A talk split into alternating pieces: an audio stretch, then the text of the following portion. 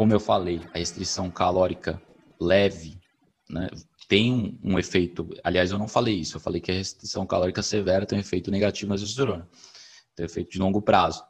Mas a restrição calórica leve aumenta a testosterona, né, mesmo que não tenha um jejum. Então, tem evidências consistentes que a restrição calórica leve, né, uma cerca aí de redução de 15% das calorias, né, um indivíduo comer é, 1.700 calorias, um indivíduo que deveria comer 2.000, consumir 1.500, 1.700 calorias. Nesse caso, você vai ter um aumento de testosterona em homens saudáveis e também mulheres. E talvez mais importante ainda, que a partir de exames de estudos longitudinais, estudos epidemiológicos com mais de milhares de indivíduos, mais de mil indivíduos, acompanharam pessoas por mais de oito anos e estabeleceram a relação, os efeitos da gordura corporal nos níveis de testosterona. Então, foi uma correlação muito grande entre os níveis de gordura corporal e a queda da testosterona. Então, quanto mais gordura, quanto maior o IMC, maior o peso, menor a testosterona. Né? Voltando naquele estudo que eu mostrei para vocês aqui, ó. Aliás, eu li para vocês o estudo. Homens obesos sofrem uma redução de testosterona no jejum da noite para o dia. Aliás, não sofrem um aumento de testosterona não sofrem aumento de testosterona. Enquanto os indivíduos atléticos e os mais de peso mais baixo, correspondentemente, têm um aumento de testosterona.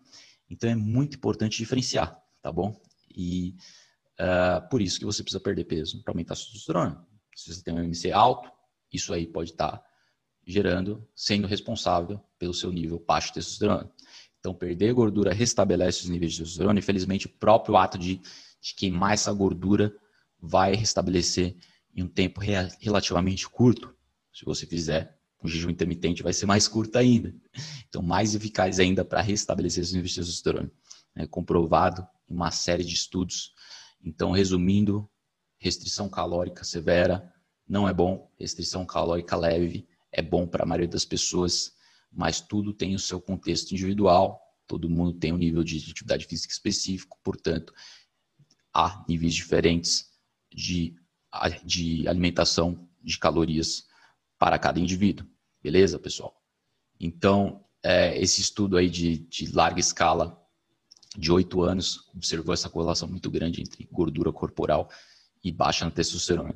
Também teve outra pesquisa de longo prazo de sete anos que mostrou que homens que submeteram a restrição calórica em grande escala por um período bem prolongado, né, de mais de sete anos, tiveram uma baixa na testosterona. Então, níveis de restrição calórica elevado por muito tempo acarreta numa baixa testosterona. Então, esse ponto já ficou bem claro.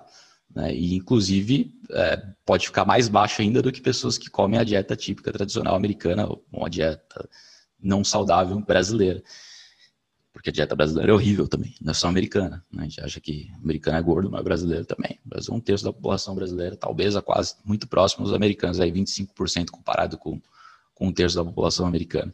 Mas os níveis total de obesidade e sobrepeso são quase iguais, dois terços da população obesa e com sobrepeso, tanto aqui quanto lá. Então fica evidente aí que é, a baixa testosterona está ocorrendo nível nacional, né? vários estudos demonstrando isso, vários experimentos, e é claro que uh, a restrição, o ponto é esse, a restrição calórica severa pode ser pior ainda do que você ser obeso, você ser sobrepesado. Então, muito importante você não cair em nenhuma dessas duas armadilhas. E então, acho que sobre a testosterona já, já falamos bastante. Né? Agora eu não falei, só tem mais um ponto para destacar sobre a testosterona. É o estresse, a testosterona, o estresse.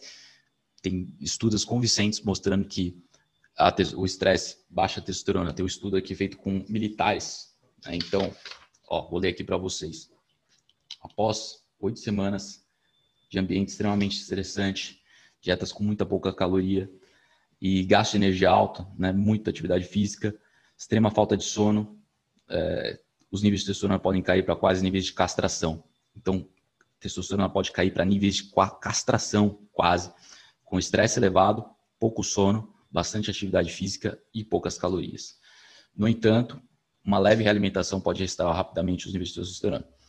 Então, é, é fácil de acabar com isso. Basta você dormir, se alimentar bem, que acabou. Testosterona volta ao normal. Então, oito semanas de ambiente estressante foi suficiente para reduzir os níveis de testosterona a níveis de castração nos militares. Então, fica bem claro aí os efeitos deletérios da privação de sono e de estresse na testosterona. Então, condições extremas, fique longe, durma bem todo dia, descanse. Então, vou mudar de assunto, mas só reiterar, o estudo feito com homens que jejuaram por nove dias, né, eles viram seu declínio constante de testosterona, que se, se, tornou significativo a partir do nono dia. Então, o declínio de testosterona só se tornou significativo a partir do nono dia. Teve esse efeito de rebote enorme. Então, você tem bastante chão pela frente. Você pode fazer o jejum aí por vários dias sem ter uma queda significativa, né? Como eu falei, a partir do terceiro dia em diante, a queda começa a ser significativa, mas o efeito rebote excede as expectativas, tornando o efeito global do jejum na testosterona positivo.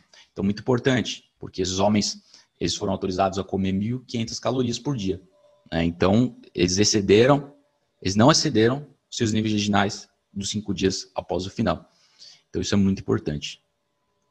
Agora, me pergunto constantemente sobre os estudos que demonstram que o café da manhã, pular o café da manhã, fazer o jejum de manhã, aumenta os níveis de fome ao longo do dia.